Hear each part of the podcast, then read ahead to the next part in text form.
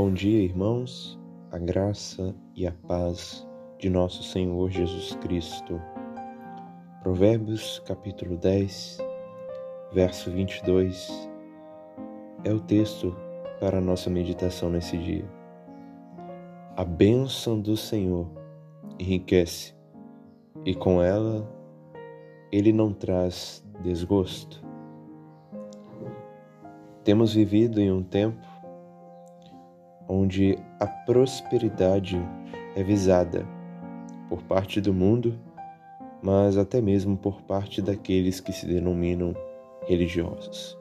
A teologia da prosperidade está em alta em nosso tempo, ensinando que a evidência, a evidência da bênção na vida de alguém é a prosperidade material. Mas é isso que ensina a Escritura? Certamente não. A Escritura nos ensina que a verdadeira prosperidade, a verdadeira evidência de que somos crentes, é a prosperidade espiritual. É uma alma abençoada. É a bênção divina em nosso coração. Recebemos, por graça de Deus, o perdão de nossos pecados, a regeneração para crermos em Deus a justificação para sermos justos através de Cristo. Recebemos a santificação pela operação do Espírito Santo dia a dia em nossa vida. Há riquezas insondáveis por parte de Deus nas nossas vidas em Cristo Jesus. Isso é ser próspero, é ter uma alma redimida pelo poder da do Espírito Santo, é ter uma alma dia a dia santificada pela ação do Espírito Santo, é ter uma alma unida com Cristo, uma alma temente ao Pai, a Deus. Você quer ser próspero? Essa é a prosperidade que você deve querer. O que nos torna próspero, então, é a satisfação dos sonhos mundanos? Não é a bênção de Deus. Podemos enriquecer-se materialmente também através do favor de Deus sobre nossas mãos diligentes.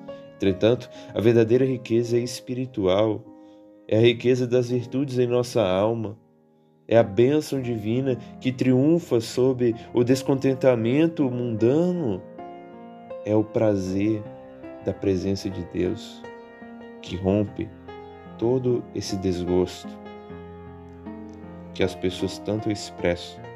Nunca estão contentes, sempre querem mais, querem mais, querem ser próspero. Mas quando recebemos das mãos de Deus a sua graça, isso é suficiente. Como disse uma canção do Marco Teles, se eu perder tudo o que tenho, me alegre então, pois eu sei que tenho a ti. Cristo é suficiente, porque é a bênção de Deus na alma humana. Mas essa bênção, esse favor, essa graça de Deus, ela não vem sozinha, ela vem acompanhada do seu amor misericordioso, do seu amor divino. Quando recebemos então algum favor de Deus, alguma bênção de Deus, sua graça vem acompanhada para nós não nos entregarmos às paixões cobiçosas de querer mais e mais e nem aos desejos desordenados de querer outras coisas. Quando recebemos de Deus uma bênção, nós podemos provar dele também do seu amor com o um coração em paz. Nós precisamos entender tudo vem dele. E tudo que vem dele deve retornar a ele em completa adoração. A bênção do Senhor enriquece a nossa alma, podendo até mesmo nos enriquecer materialmente, mas não é esse o objetivo, não é esse o foco principal. O foco principal, sobretudo, é a glória de Deus, por, pela graça de salvação, a graça da salvação. E com ela, com a bênção, com essa graça manifesta na nossa vida, Ele não traz desgosto. É assim que aprendemos a viver contentes, porque a nossa alma já é rica. Então podemos ser pobres, mas seremos ricos. Podemos ser ricos e sermos ricos também. Por outro lado, aqueles que não têm a bênção divina podem ser ricos, mas são miseravelmente pobres. Podem ser pobres e também são pobres espiritualmente.